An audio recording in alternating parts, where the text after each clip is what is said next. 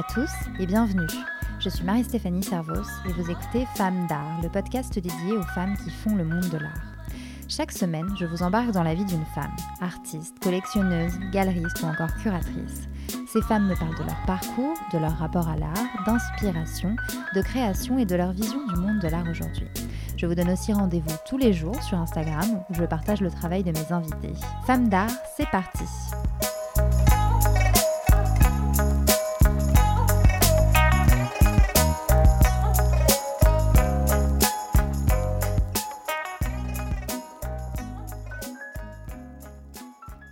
Semaine, et pour la première fois dans Femmes d'Art, nous parlons photographie. Mon invitée aujourd'hui n'est autre que Cécile Schall, la fondatrice et directrice de la foire de photographie contemporaine. Photo Fever, c'est une foire née il y a 9 ans et qui s'est construite pleine de promesses pour la jeune création face à un marché qui ne la mettait pas suffisamment en avant. Personnellement, et vous l'avez sans doute remarqué, je suis moins amatrice de photographie que de peinture.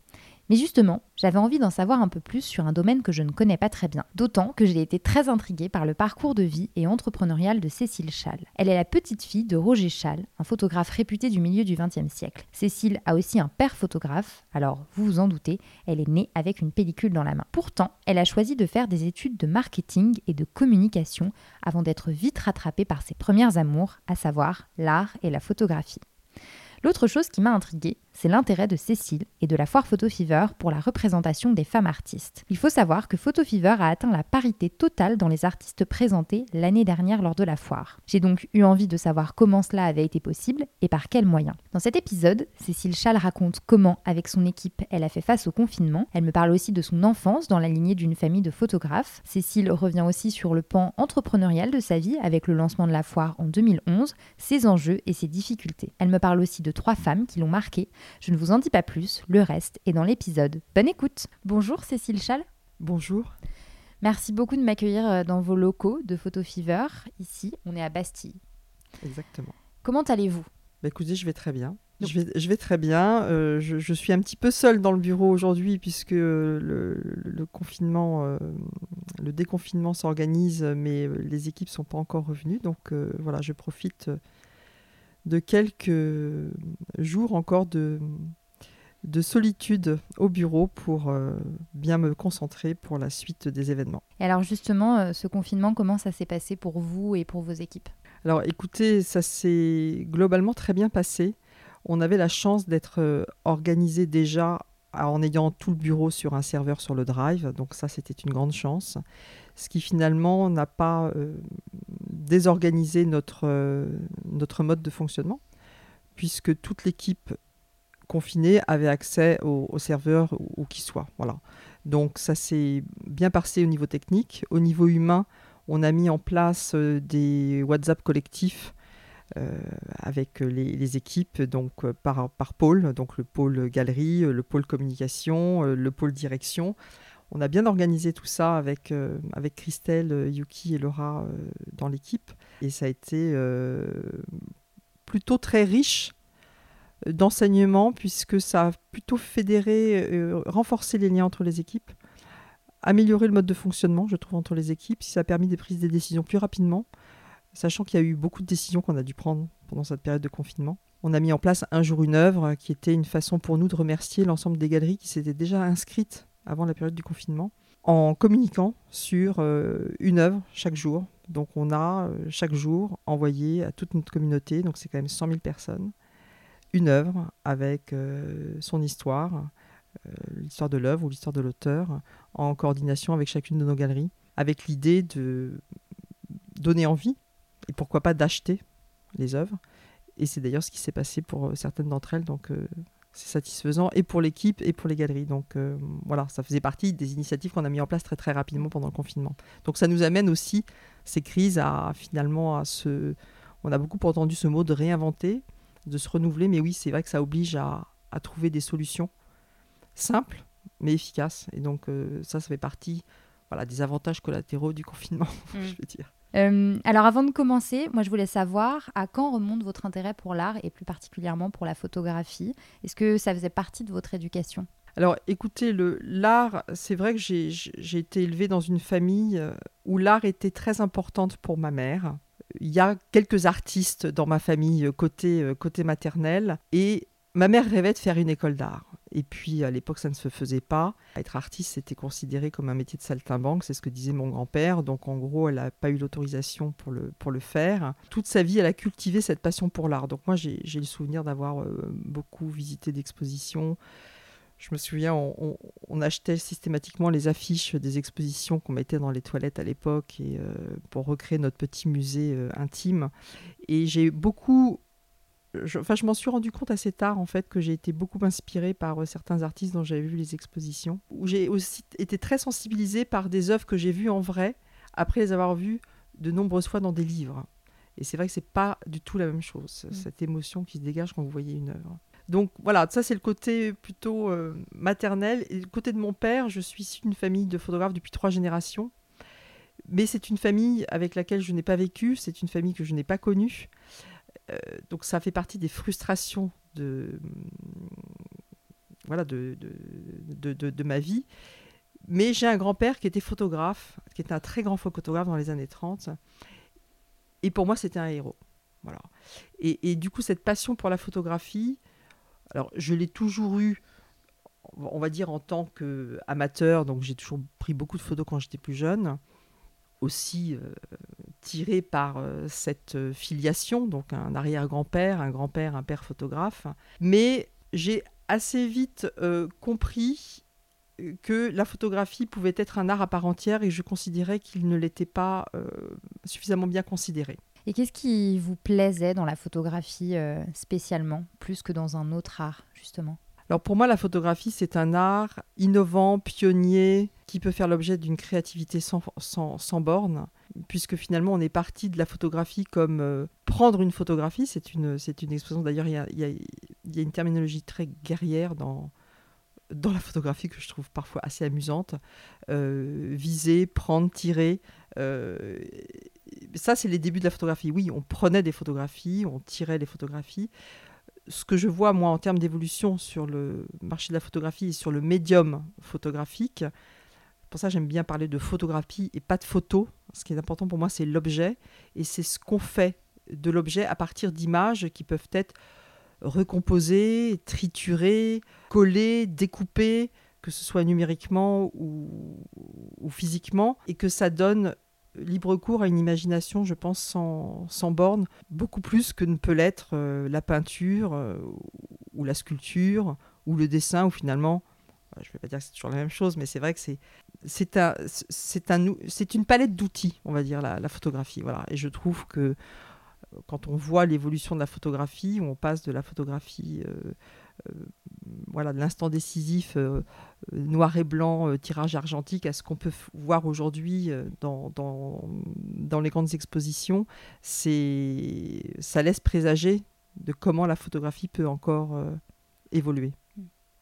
Et, vous n'avez jamais eu envie d'en faire votre métier? Alors non, pour moi, mon, mon métier n'était pas dans n'était pas dans ce secteur-là. Je n'avais pas le talent pour être une bonne photographe.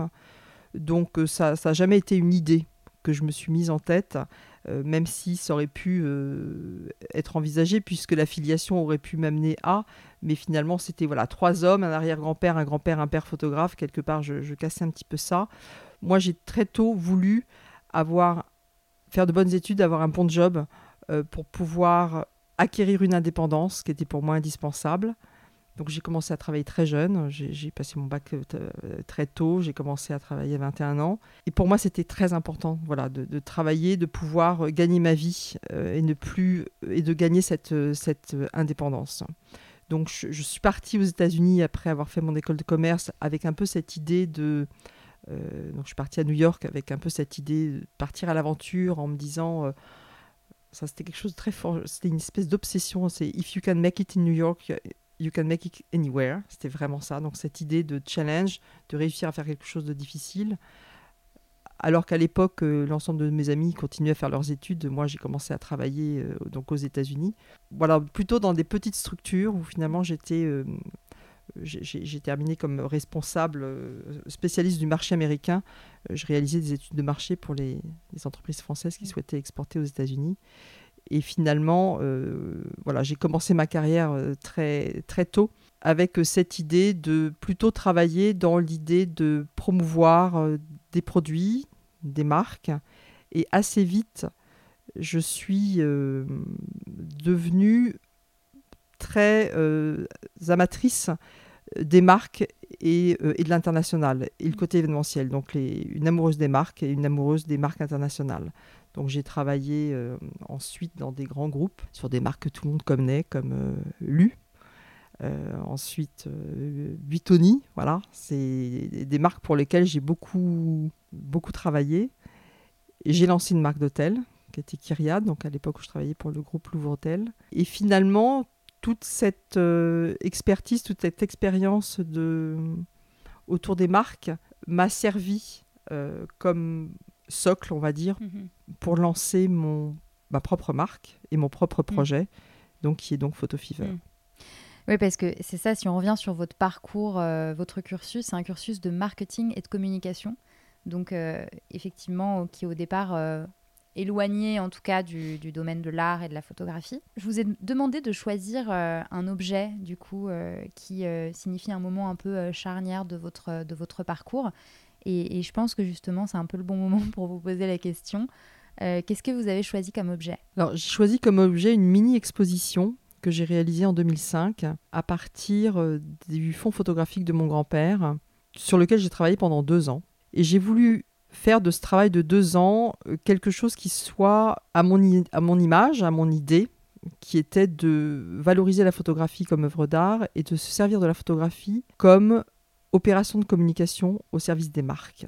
Donc c'était vraiment ça, cette idée de départ. J'ai eu la chance de, grâce à mon expérience professionnelle, j'étais en contact avec une agence de communication qui avait comme client le centre commercial parisien Italie 2. Et lorsque je lui ai parlé de mon projet de réaliser des expositions à partir du fonds photographique de Roger Schall, que je lui ai un peu parlé de ce qu'il y avait dans ce fonds, c'est quand même 80 000 photos, donc j'ai travaillé pendant deux ans à répertorier ce, ce fonds, eh bien c'est tombé à point nommé puisqu'il cherchait une idée euh, géniale euh, a proposé à son client Italie 2. Et donc nous avons monté ensemble une exposition qui s'est appelée Paris vue par Roger Schall, qui devait servir à positionner le centre commercial comme le centre commercial parisien. À l'époque où je crois le carrousel du Louvre était euh, euh, en train de s'ouvrir, je pense. Voilà, donc ça a été une première exposition gratuite en format géant avec des très beaux tirages réalisés par le laboratoire Dupont. 64 photos, pourquoi 64 Il fallait bien choisir un nombre, donc c'était euh, mon année de naissance. Et j'ai, pendant euh, donc trois mois, œuvré à ce, projet qui a abouti à une exposition donc, de 64 tirages format géant euh, dans les trois niveaux du centre commercial. Et l'objet que vous avez devant vous, c'est finalement la mini-exposition qui est l'exposition en accordéon, qui est une idée que j'avais adorée d'une exposition de Richard Avedon que j'avais visité aux États-Unis, qui avait fait un catalogue en format accordéon et que je trouve formidable parce que finalement, c'est quand l'accordéon est déplié, vous avez 64, une mini-exposition de 64 photographies. Et lorsque vous le repliez, vous avez un, petit boîtier. Donc c'est assez facile à, transporter. Voilà, donc c'est ma première mini-exposition euh, de 64 photographies que j'ai éditée à partir de, je crois, 3000 photographies que mon grand-père a prises sur cette période-là, avec l'idée que chaque photographie euh, soit sur une thématique. Donc il y avait les personnalités, il y avait l'architecture et il y avait euh, euh, les moments de convivialité euh, dans, Paris. Donc c'est exclusivement des photos des années 30. Mm. Chaque photographie, bien sûr, validée par le GIE du Centre commercial italien. Donc c'était un sacré projet aussi parce qu'il n'était pas question de mettre en avant des photographies qu'ils ne valident pas. C'était quand même une exposition qui a été visitée par plusieurs centaines de milliers de personnes. Donc il fallait que ça reste quand même très grand public. Voilà. Oui, donc c'est ça, ces photographies euh, qui datent des années 30, on voit, euh, donc, qui sont en noir et blanc, euh, en format carré. donc on voit des, il y, a des, y, y a des rues de Paris, là on reconnaît un petit peu le Louvre d'ailleurs, la Tour Eiffel.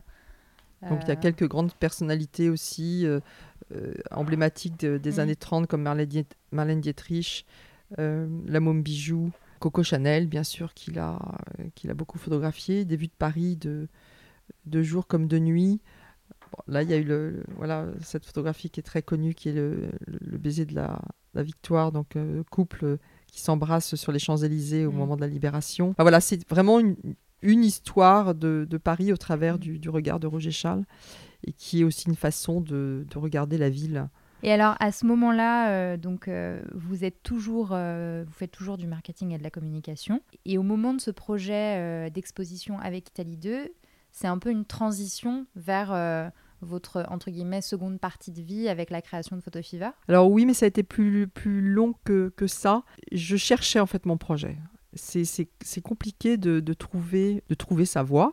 Il fallait, j'avais, j'étais à peu près, euh, j'étais presque, j'avais presque 40 ans. Je, je, mon mari est compositeur de musique et mon mari vit de sa passion. Et c'est vrai que c'est compliqué quand vous vivez avec quelqu'un qui vit de sa passion de ne pas en faire autant. Voilà. Donc ça, pareil, c'était quand même une, certaine frustration de, de, ne pas vivre de ma passion.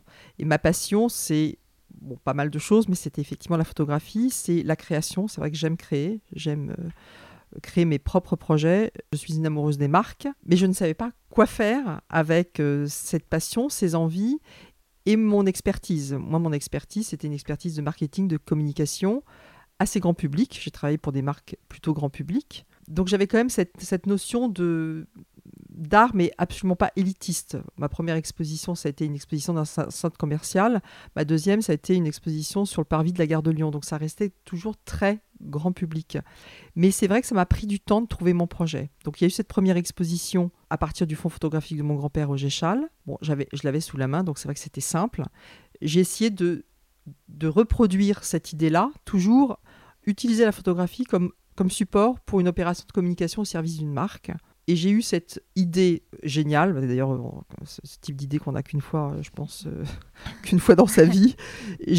Euh, j'étais en contact avec un, un, éditeur, les éditions Terre Bleue, qui avait beaucoup sympathisé avec Willy Ronis à l'époque qui était euh, donc voilà, un, de nos très grands euh, photographes euh, français, donc la même génération de que mon grand-père. Et Willy s'était retrouvé à plusieurs reprises à prendre des photographies de montagne, mais ces photographies n'avaient jamais été publiées. Et Jean-Louis Vibergig, donc qui était le fondateur des éditions Terre Bleue, qui est un ancien publicitaire, avait eu cette, cette idée de d'éditer un livre sur les photographies de montagne de Willy Ronis. Donc le, livre s'appelle tout simplement La montagne de Willy Ronis. J'avais rencontré euh, Jean-Louis à une époque où bah voilà, je cherchais d'autres projets à développer autour de la photographie et je lui ai dit écoute, on, va euh, trouver euh, des solutions pour monter une exposition à partir de ce livre La montagne de Willy Ronis. Il faisait déjà des expositions à l'époque pour des collectivités, des institutions comme le Conseil général du Val-de-Marne, avec toujours cette idée de d'exposition en grand, format, en extérieur,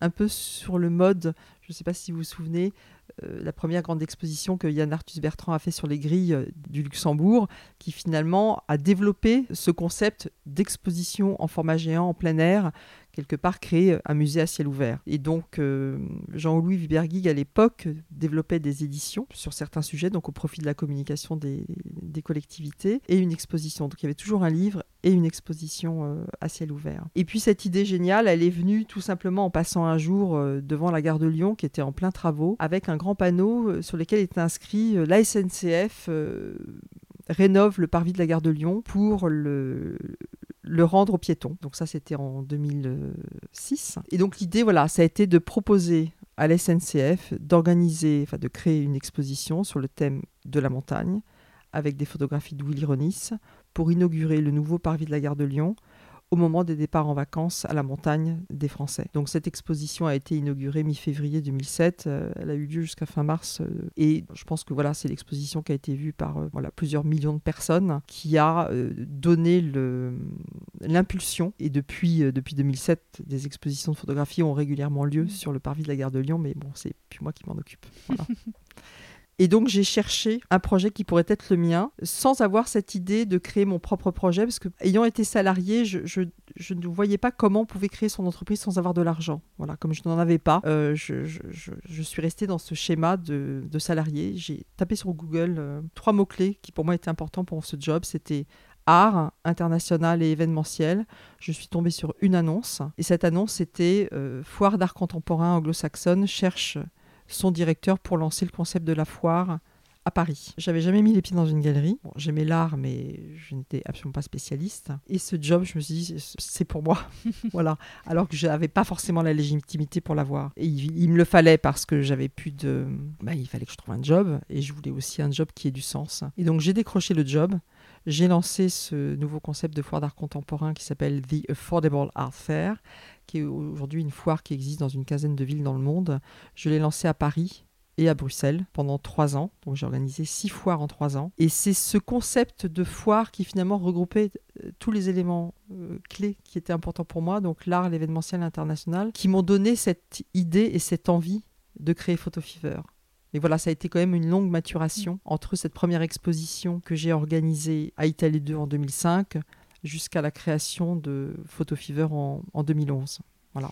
Et durant cette période, du coup, est-ce qu'il y a un, moment où euh, vous vous êtes dit, euh, ou en tout cas, est-ce qu'il y a un moment où l'idée s'est précisée dans votre tête, où vous vous êtes dit, bon, ce sera une foire, ce sera de la photographie, parce que The Affordable Art Fair, c'est tout sauf de la photographie. Enfin, il y a de la photographie aussi, mais c'est plein de médiums différents. Vous saviez que c'était vraiment la photographie et que ça se ferait sur ce format-là, ou en tout cas, comment, comment ça s'est matérialisé, on va dire, petit à petit? Alors la matérialisation de l'idée, je pense que le point de départ, ça a été un coup de foudre. La première Affordable Art Fair que j'ai organisée à Paris, donc c'était à l'espace Champéret à l'époque, c'était en 2008. L'organisation s'est faite très vite. La décision a été prise de lancer la foire euh, fin d'année 2007. On l'a positionnée en mai et au bout de deux mois, le lieu qu'on avait prévu nous a euh, annulé le lieu. Donc c'était l'espace Auteuil à l'époque, bon, qui n'existe plus, mais donc il a fallu trouver un, nouveau lieu. Donc en gros, la foire, on l'a organisée en même pas cinq mois. Et pendant ces cinq mois, donc j'ai été en contact avec euh, voilà, des centaines et des centaines de galeries pour leur donner envie de participer à cette première édition de l'Affordable Art Fair à Paris. Et parmi toutes ces images que j'ai vues, bien sûr, il y a toujours des photographies sur lesquelles on, flash euh, ou des œuvres sur lesquelles on, porte plus ou moins son dévolu. Et il y a une photographie que j'avais particulièrement aimée, donc je l'avais beaucoup, beaucoup vue, on l'a utilisée pour les flyers, pour la communication. Et cette photographie, lorsque je l'ai vue accrochée au mur par cette galerie euh, londonienne. Enfin, oui, j'en suis encore émue en repensant à ce moment. J'ai eu coup de foudre. Voilà, le fait de voir l'objet en vrai. C'est pour ça que je pense que c'est très important, l'art, de voir l'art en vrai, puisque le voir dans les livres, le voir sur l'ordinateur, c'est formidable parce qu'on s'accoutume, on prend connaissance de l'image, mais rencontrer l'objet, c'est une toute, autre histoire. Et je pense que le point de départ, ça a été cette œuvre que j'ai achetée. Je me souviens, mon mari est venu au vernissage et je lui dis Oh là là, attends, il faut que je te montre. J'ai flashé sur, euh, sur une photographie, c'est absolument incroyable. Je lui montre, il n'a pas le coup de foot comme moi, mais je dis au galeriste euh, C'est pas grave, euh, je l'achète. bon, j'ai négocié un petit peu le prix, je l'ai payé en 10 fois. Et voilà, depuis, mon mari l'adore et euh, moi, je ne m'en lasse pas. Et ça a vraiment été ce point de départ qui est de se dire finalement, une photographie peut apporter cette même émotion que cette émotion que j'ai pu en voyant des Matisse, des euh, Nicolas de Stahl ou des Dali. Je ne pensais pas que la photographie pouvait apporter cette même émotion. Donc je pense que c'était le point de départ de se dire, euh, un, ça apporte quelque chose, ça m'a apporté quelque chose, donc ça peut apporter cette même émotion à d'autres. Deux, il se trouve que cette première édition de l'Affordable Art Fair, la photographie s'est particulièrement bien vendue. Et c'est vrai que ça a été, je pense, déterminant de se dire, bah, finalement, il y a un marché pour la photographie, que finalement Paris et capitale mondiale de la photographie grâce au mois de la photo qui a été lancé euh, début des années 80, grâce à Paris Photo qui s'est lancé euh, fin des années 90 et que finalement il y a un potentiel pour ce marché. Et je pense que à cette époque-là je me suis dit la photographie mérite d'être plus exposée. Donc il y avait déjà à l'époque des musées dédiés à la photographie de plus en plus d'expositions dédiées à la photographie mais le marché n'était pas encore euh, très important. Il est toujours pas très important, ça reste une niche, mais il faut aussi se replacer dans le contexte de l'histoire de la photographie par rapport aux autres médiums que sont la sculpture, la peinture et les dessins, qui sont euh, bien évidemment prédominants sur le marché de l'art, mais la photographie est une invention française qui n'a pas 200 ans, et le marché est né fin des années 70 aux États-Unis. Donc on va dire que c'est un art, je dirais, le marché est bébé, enfin, c'est un art émergent, je pense que le marché reste petit, mais à très fort potentiel. Donc c'est cette idée-là, en fait, que j'ai eue, qui est de se dire finalement, la photographie est un art à part entière, le marché est une niche, mais va fortement se développer. Je suis à Paris capitale mondiale de la photographie, avec un événement comme Paris Photo qui est finalement dédié aux valeurs sûres. Et quand on regarde le marché de l'art et les grandes foires d'art dans euh, les grandes villes du monde, eh bien, il y a toujours des foires, ce qu'on appelle des foires off, qui se positionnent en parallèle de la foire de référence pour finalement se consacrer à l'émergence et aux stars de demain. Voilà, c'est vraiment ça l'idée. Donc, l'idée de départ de Photo Fever, c'était de se dire, c'était pas de créer une foire. En fait, l'idée de Photo Fever au départ, quand je reprends mes notes, j'avais écrit, donc en 2011, créer la première plateforme internationale dédiée à la photographie contemporaine, au travers de plusieurs supports, donc des foires, donc une foire à Paris et une foire par continent, catalogue, site internet, tremplin, fondation, enfin prix, un magazine. Donc l'idée c'était vraiment une marque à part entière et que la foire soit un des éléments euh, de la marque. Alors j'imagine qu'en 9 ans, euh, il a dû s'en passer des choses. Euh, quel est votre meilleur souvenir? Alors c'est un excellent souvenir, mais qui est à la fois un problème que j'ai dû gérer. C'est en 2014, le vernissage de Photo Fever. On a été envahi par une foule qu'on n'attendait absolument pas. Et je me suis retrouvée du coup à gérer, à faire le sens de circulation dans la foire. C'est-à-dire qu'il y a un moment donné où on ne pouvait plus circuler dans la foire tellement il y avait de monde. On s'est retrouvé au vernissage avec 8000 personnes. Et cet événement, ça a été à la fois une grande jouissance de se dire waouh, tout ce monde qu'on n'attendait pas, et une grande frustration parce que finalement on s'est retrouvé avec trop de monde en trop peu de temps. Donc c'était à la fois pas satisfaisant pour les visiteurs euh, qui pouvaient difficilement bien visiter, enfin visiter la foire dans de bonnes conditions. Pas satisfaisant pour les galeristes qui se retrouvaient envahis par tous ces visiteurs et collectionneurs. Mais je me souviens quand même de cette grande jouissance de voir cette foule au moment où on a ouvert les portes. Euh, les gens faisaient la queue jusqu'à la rue de Rivoli. Donc, euh, bon, ça a été compliqué à gérer, mais ça reste quand même un chouette souvenir. D'accord. La parité, euh, c'est quelque chose d'important pour vous, puisque vous vous étiez fixé un objectif qui était de, bah, d'obtenir la parité, 50% de, de, femmes parmi les artistes photographes et 50% d'hommes. C'était un objectif que vous vous étiez fixé pour 2020 et que vous avez atteint avant, l'année dernière, en 2019. Pourquoi était-ce important pour vous? Alors écoutez, moi j'ai pris conscience très tard de l'invisibilité des femmes dans plein de domaines et notamment dans le domaine de la photographie. J'étais très sensibilisée par euh, le festival Les Femmes s'exposent qui s'est lancé il y a trois ans à Oulgat et c'est à l'occasion d'une projection du film Objectif Femmes qui a ensuite été commenté par Marie Robert qui est donc conservatrice au musée d'Orsay qui avait euh, été à l'initiative de cette exposition Qui a peur des femmes photographes? en 2015 au musée d'Orsay. Le documentaire a été fait pour servir le propos de l'exposition de l'époque. Et je vous avoue que j'ai été tellement choquée et j'ai eu tellement honte de ne pas connaître toutes ces femmes photographes qui étaient mentionnées dans ce documentaire. Ça a vraiment été un choc, une prise de conscience. Et c'est vrai, quand on, quand on entend ça, on, on, ne peut pas ne pas faire quelque chose. Voilà. Donc ça a été le point de départ pour se dire, il y a une invisibilité des femmes dans les musées, donc il faut travailler depuis le départ. Donc ce qu'on voit, c'est qu'il y a une majorité de femmes dans les écoles de photographie. Donc voilà, plus de 65% des, des étudiants, des diplômés sont des femmes. Et au final, dans les musées, euh, c'est. Euh, alors, je n'ai pas les chiffres en tête, mais en gros, c'est voilà, entre 5 et 10 mm. Voilà. Donc, c'est quand même pas glorieux. Et donc, nous, on se situe entre les deux. C'est-à-dire, nous, on est, on est le marché. Donc, on est. Après les écoles, il y a les festivals. Après, il y a le marché. Puis, voilà, après, il y a les musées. Donc, qu'est-ce que nous, on peut faire à notre niveau pour redresser euh, la barre et pour nous engager nous aussi à notre niveau et faciliter la visibilité des femmes, des femmes artistes et donc des femmes photographes. Et donc cette prise de conscience, on s'est dit avec l'équipe finalement ça va être un engagement Photofever, on est engagé pour promouvoir la photographie contemporaine, donc pour promouvoir les artistes émergents. Donc en gros, euh, tous les artistes auxquels, enfin qu'on ne voit pas, qu'il faut qu'on aille nous chercher euh, toute l'année euh, auprès des galeries qui, qui, nous accompagnent. Eh bien, on s'est dit, d'abord on a commencé par compter. On s'est dit, mais finalement, combien de femmes ont été exposées à Photofever l'année dernière? Donc on a commencé par compter les femmes artistes exposées en 2018. Et là, on est arrivé à ce chiffre qui était de 30%. Donc c'était plutôt mieux que Paris Photo qui à l'époque était à 20%, mais c'était quand même pas glorieux. Donc c'est à partir de là, on s'est dit, fixons-nous comme objectif d'atteindre la, parité euh, d'ici deux ans. Et on a tellement œuvré auprès de nos galeries pour que les galeries jouent le jeu de présenter des femmes artistes à Photo Fever en 2019, qu'en fait cette égalité, on l'a atteinte en 2019, mais elle est passée un petit peu inaperçue parce que nous, la programmation de la foire, contrairement à, des foires comme Paris Photo, la programmation est, bouclée six mois avant. Nous, la programmation, c'est une, c'est comme un puzzle, c'est-à-dire c'est une construction pièce par pièce. On n'a pas un comité de sélection, mais on travaille en mode collaboratif avec chacune des galeries. Chaque projet artistique est construit avec chacune des galeries, avec, euh, avec mon équipe, donc euh, Yuki euh, Baumgarten, donc directrice artistique, et, son, et son équipe, pour que chaque projet soit voilà, au service de l'ensemble de la programmation de Photo Fever.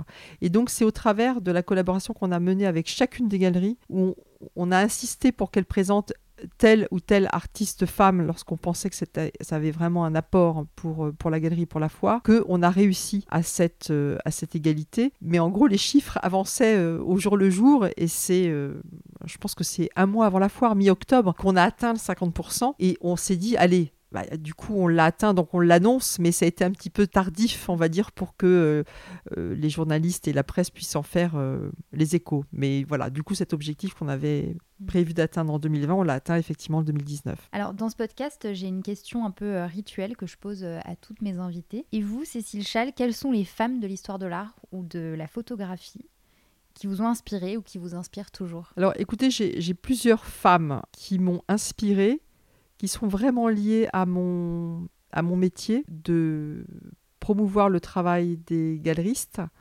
promouvoir la photographie au travers des artistes qui utilisent la photographie comme moyen d'expression, et, les collectionneurs, collectionneuses, qui pour moi sont une pièce déterminante euh, du puzzle, puisque l'artiste et le collectionneur sont vraiment les deux faces d'une même pièce. Et donc, du coup, j'ai pensé à trois femmes. Une première, c'est Agathe Gaillard, qui est la première galeriste qui a osé ouvrir une galerie à Paris dédiée exclusivement à la, photographie. Donc, c'était dans les années 70, donc il y a 45 ans. Donc, c'était au moment où le marché de la photographie n'existait pas. Quand même, se, surplonger dans les années 70. À New York, la foire EHPAD, qui a été donc reprise par Paris Photo, venait de se lancer avec une association de, marchands de galeries dédiées à la photographie, mais à Paris, ça n'existait pas. Voilà, donc Agathe Gaillard a été la première femme à ouvrir une galerie dédiée à la photographie, c'était une femme. Beaucoup d'audace, sachant qu'elle a mis beaucoup de temps pour, que, pour pouvoir en vivre, donc c'était quand même un sacré pari. Donc Agathe a été très inspirante pour moi, d'ailleurs je l'ai invitée à deux reprises à exposer des photographies euh, de ces artistes à Photo Fever. Une deuxième femme que j'ai rencontrée à ma première édition de, de Photo Fever qui m'a beaucoup inspirée pour continuer Photo Fever et notamment dans les moments euh, difficiles, c'est une collectionneuse incroyable qui représente exactement ce que je voudrais générer avec Photo Fever, donc euh, la fièvre acheteuse de la photographie.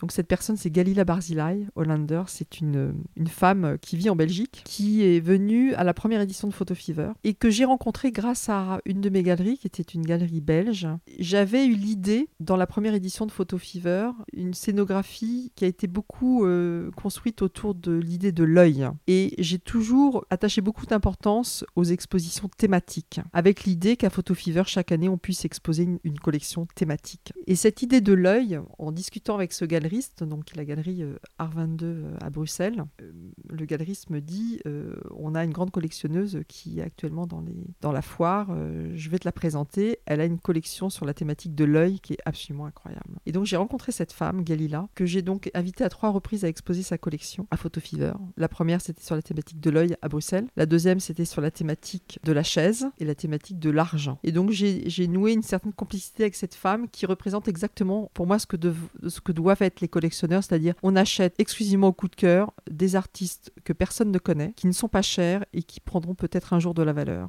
Elle a tellement acquis d'œuvres qu'elle a euh, créé et ouvert un, nouveau lieu à, Bruxelles pour pouvoir l'exposer. Donc c'est voilà, on va dire que c'est le, vraiment la l'aboutissement de cette, euh, de cette collection avec toujours cette idée de soutenir les artistes de leur vivant. Donc, euh, donc voilà, donc ça c'est une deuxième femme qui pour moi a été beaucoup euh, très inspirante. Et il y en a une que j'aimerais citer aussi qui est pour moi réconfortante. C'est une, euh, c'est une, une, artiste qui est une des artistes les plus chères dans le monde, qui a atteint des records de vente aux enchères donc au moment où j'ai lancé Photo Fever, qui a été la plus chère enfin le, comment dirais-je, le, record qu'elle a détenu pendant quelques temps, c'est Cindy Sherman. Et je trouve que voir aujourd'hui sur le marché, donc au niveau des, ventes aux enchères, qu'une œuvre de Cindy Sherman ait pu euh, atteindre 4 millions d'euros euh, de son vivant, euh, puisque aujourd'hui Cindy Sherman a voilà, une 65 ans, je crois, je trouve que c'est extrêmement réconfortant de se dire que des artistes peuvent vivre de, leur art, de leur vivant, qu'une femme a réussi euh, à être dans le top 3 euh, des artistes les plus chers, parce que c'est vrai que d'une façon générale quand même, on parlait des femmes, les femmes sont euh, sous-exposées, sous-représentées et sous-évaluées. D'une façon générale, les, les œuvres de femmes artistes sont vendues moins chères que les œuvres des hommes. Donc je trouve que c'est une, voilà, une troisième personne, euh, donc cet artiste qui finalement représente cet espoir qui est euh, voilà, qu'une femme euh, peut battre des records de, de valeur grâce à son travail et grâce à son talent aussi, voilà, d'avoir bien su s'entourer, d'avoir eu les bonnes galeries, fait les bons choix, participé au bon prix c'est vrai que tout ce parcours, il vient pas de nulle part. C'est un parcours extrêmement euh, construit. Et je trouve que c'est intéressant d'étudier ce parcours et comment cette réussite peut, peut arriver. Je trouve que c'est, on va dire, ça, ça peut être un leitmotiv. Mm. Bah, c'est une, une, belle note euh, d'espoir sur laquelle euh, terminer. Merci beaucoup. Merci. Et voilà, Femme d'art, c'est fini. Merci beaucoup d'avoir écouté cet épisode. Si vous l'avez aimé, je vous invite à mettre un commentaire ou une note. Cela nous aidera à faire remonter le podcast dans les classements. Quant à moi, je vous dis à la semaine prochaine pour un nouvel épisode et à tout de suite sur le compte Instagram de Femme d'art.